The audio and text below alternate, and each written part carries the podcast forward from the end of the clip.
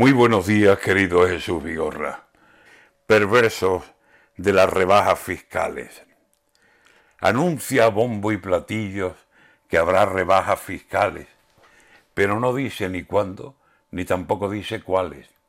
No es nada nuevo el cartel, lo de siempre, ya se sabe, que una gran habilidad tiene el señor Pedro Sánchez para tirarse un discurso de lo que es bueno librarse, y después de cuatro horas preguntando y preguntándose, ni él mismo podría decir de qué habló, ni él ni nadie.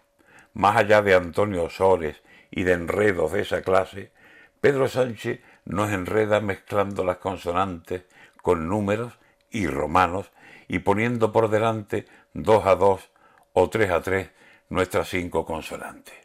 Ni Champollion que viniera sería capaz de aclararse ante la piedra roseta que está nuestro Pedro Sánchez. Ya ven, aquí lo tenemos, con la lengua por delante, diciendo que habrá rebajas y que éstas serán fiscales.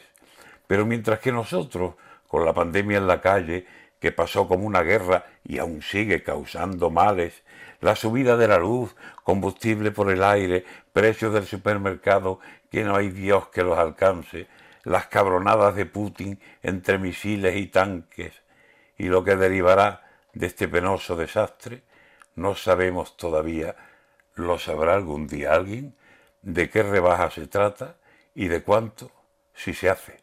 Hay que cumplir las promesas. Aquí faroles no valen.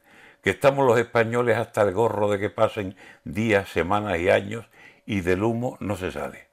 Así que aclárese usted, señorito Pedro Sánchez, que para escuchar los cuentos somos ya grandes, muy grandes.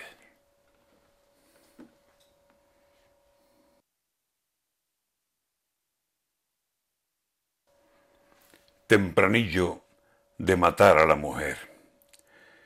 Por más que lo pretendamos, no hay un perfil de homicida en este largo rosario en el que pierden la vida mujeres y más mujeres. Es el hombre que camina por los caminos peores y con la peor inquina, inquina que desemboca en callejón sin salida. Celos, machismo, complejos. No acepta que ella le diga que se va porque no puede seguir con tan mala vida o acaso se enamoró. El amo no le autoriza a ejercer la libertad que ejerce él, que domina.